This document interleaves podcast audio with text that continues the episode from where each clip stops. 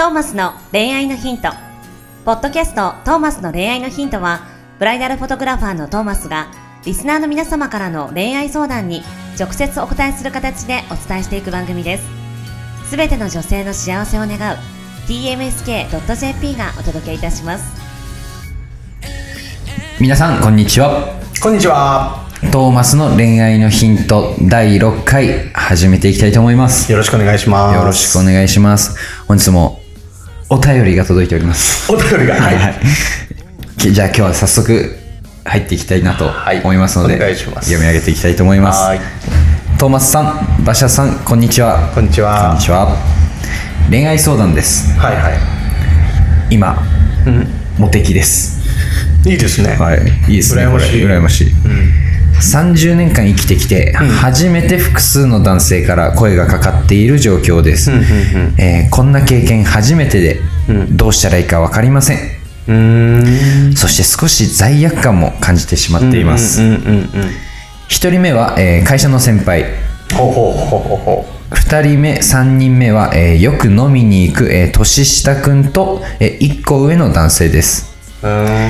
一番気になるのは先輩です、私はどう動くのが正解なのでしょうか？いいアドバイスをお願いいたします。はあ30代女性。30代女性。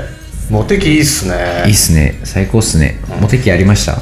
僕でもあのね、人生のほとんどがモテ期みたいなところで、ずっと、ああ、でもね、幼少期は全然モテなかったんだけど、そう細く長くモテ期続いてますって感じですか？ああ、もう太く長く。あ強い太く長く。太く長く18歳ぐらいから太く長くモテ期ですね。すごい羨ましいはい。羨ましいって言ってるからモテ期来ないですかね多分ああ、だからこれぐらい強気に言った方がいいと思うよ。ですよね僕、俺モテるんで。うんうんそんな強気に言ってるわけじゃないけど、モテ期はずっと、はいかな。うんモテ期でそうか、罪悪感を感じている。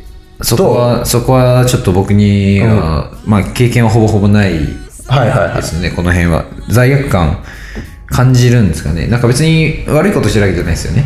あなんかそれに対してちょっとキープしちゃってるとか別にこの女性してるわけではなくてただモテてることに罪悪感を感じているんですかね。ここの多分なんか見た感じだとさ、はい。そのよくよく飲みに行っている子たちがいてだけど先輩がちょっと気になっていて、はい。みたいな。はい。とこなわけでしょ、ん。でそこの罪悪感とかなのかな？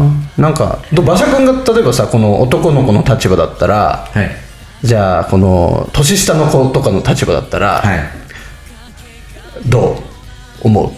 こうよく飲みに行く女性がいて、はい。で、まあ、モテ期っていうぐらいは多分ある程度好意を感じてるわけだから馬車君はその女性に対してちょっとこうまあ好意があると、ではい。飲みに誘ったりしてて、えーなんかいいなと思っている状況で。はい。でだけどその彼女にはその気になる男性が会社の先輩みたいなのがいて、まあ、その先輩の相談とかは多分してこないよね。そういうちょっとモテてるかな。あしてるのかな？するか、まあ、そんな話もじゃあ聞きながらさはい。いながらでもなんかこうこの人モテてるなって感じるじゃん。馬車君も。なんか、うんうんそういう状況だったらどう思う？どう思う？どうしどうし？んどい。しんどい。だそこなんじゃない？そのしんどい感じを感じさせてしまってるなとかいう罪悪感なんじゃない？ああそういうことですね。なるほど。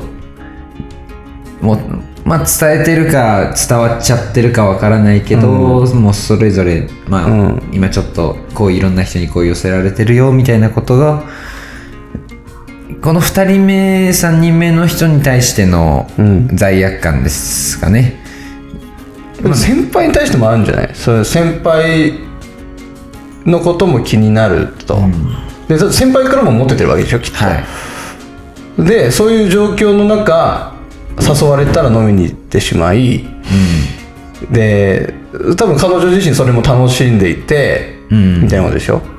これはどうしたらいいかね？うーん。まあこの文章だだけからいくと、まあ、まずまず一番にその会社の先輩に対して、まあ、ちゃんと自分の思いも伝えてあー。まあ、ちゃんとまずお付き合いはそこはもう何も問題ないんじゃないですか逆に。なるほどね。もう両思いですよね。うんうんうんうん。まあその後その後2人目3人目にどうアクションしていくか。どうどうアクションしていくか。まあうーんまあ彼氏ができたのでもうこうやってふ飲みに2人で飲みにとか、ちょっと今後行けなくなっちゃうごめんねぐらいの、ああちゃんと筋を通して、まあ、筋をと筋を通すならそんな感じじゃないですか。うんえそれでさ馬車君例えばじゃあ、はい。その2人目の彼なわけじゃん。はい。それ言われるとして、はい。彼氏ができました。飲めなくなりました。辛い辛いよね、はい。どうする？馬車君ならその2人目の彼だったら。辛いっすけどでも逆にそこまではっきり言われちゃったらもう他の他のとな友男友達なり女友達のとこにあの振られた。ー泣きつきますね。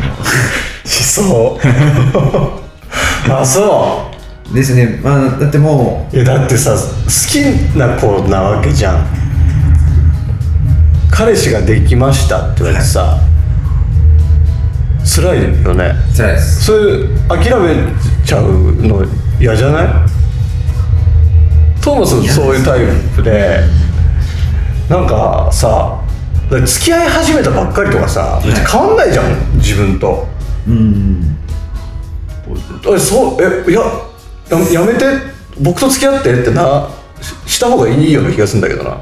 あもう強気に強気というか、もそうそう。もうダサくても何でもとにかくうそうそうそう地そう。元に来てよその方がよくない？自分の幸せを考えたらそっちじゃない、まあそうですよね。自分の方来てほしいですもんでもそうなるとこの相談者さんはもう勝手になんか妄想が膨らんでるけど相談者さんは それこそ罪悪感を感じたり悩んだりするよね。はい。というような状況に今あるってことでしょ。きっと。うん。すごい難しいですで3人目の彼もさ待ってくれよってなってくる。はい。可能性もあるわけじゃん、じょやっぱ女性女子的には嬉しいよね。それぐらい言ってもらえたらまあそうですね。でじゃあど誰を選ぼうかみたいなコンペみたいになるわけじゃん、はい。この男はまあ稼ぎはこれぐらいでとかさ。なります。でこの人は一緒にいると楽しいんだけどなみたいなとかさ。なんかそこまで持ち込める男であってほしいと思う。んそこまで持ち込める。うそうなんかかあ彼氏できたんでっつってああそうなんだって言って友達のところに泣きつくみたいな馬車くんじゃなくてうん。いやそんな僕も好きだからちょっと考えてほしいんだって言える馬車くんであってほしいなみたいな。おおなるほど。その感覚はなかったかもしれないですね。なかった。あのー相手がいない付き合い始めてないとかだったら、あのー結構しつこくじゃないですけど行くんですけど。でもそそこだよね。そもそもさその人に先越されちゃうみたいなのがちょっと切ないよね先に自分が言っておけばさ、そのか先輩の立場を取れたわけなのに、はい。あ言ってるんじゃないですか俺は。全員。全員に言ってる？ということ？ああこのこの男男性3人全員もう思いは伝えてるんじゃないですか。ああそういうパターンもあるか、はい。でその上で先輩を選んだみたいな。みたいな。ああまあそしたらまあ身を引くしかないか。ですかねなるほど。なんかあれだね恋愛相談じゃなくて男側の立場になっちゃったね男側がどうするべきかになね。彼女はどうしたらいい？じゃん彼女はどうしたらいい？馬車君的にはどうするのが正解？今の状況で。今の状況その状況か分かんないけど。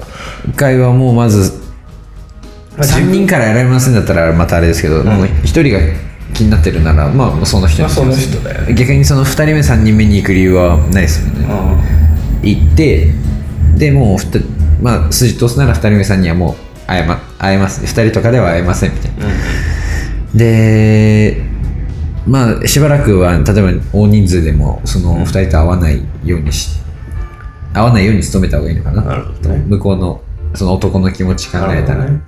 会ってしまうとまた由来いじゃうので離れる。っていうかその1人目との幸せな生活を。うん、そう一人目との幸せな生活があるならそれはありだよねだけど例えばまだ気持ちはちゃんと伝えてもらえてないと。で、えーなんかいい感じの人が3人いるみたいな状況だったらさそこで別に罪悪感感じる必要は多分なくって3人とちゃんと3人ともちゃんと遊んでみて、でやっぱ合わないと分かんない部分もあるじゃん。でその中でちょっといい感じになってきた人と付き合えばいいと思うんだよね、気になってるのは、まあ、先輩かもしれないけど、はい。多分2番目3番目の人もなしじゃないなみたいな感じだと思うんだよ。そうですね。それこそ、まあ、キープみたいなさ、言葉悪いけど、い。ところを感じているんじゃないかなと思うんだけどまだ付き合ってない状態で男からも特に強いアプローチがない状態なら別にそれはそれでいいのかなっていう気がするから、もう同時並行で進めていっていいんじゃないかなとトーマスは思います。はい、っていうところで、はい、今日のご回答はそんなところで、そんなところです。そんなところですね。はいえーでは、えートーマス恋愛のヒント、今週もご視聴ありがとうございました。ありがとうございました。来週もよろしくお願いします。See you next week.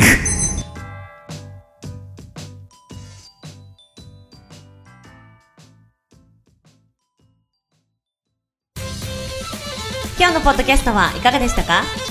番組ではトーマスへの質問もお待ちしております。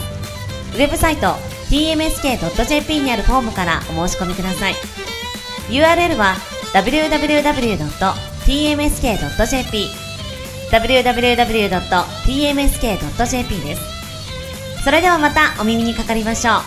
ごきげんよう。さようなら。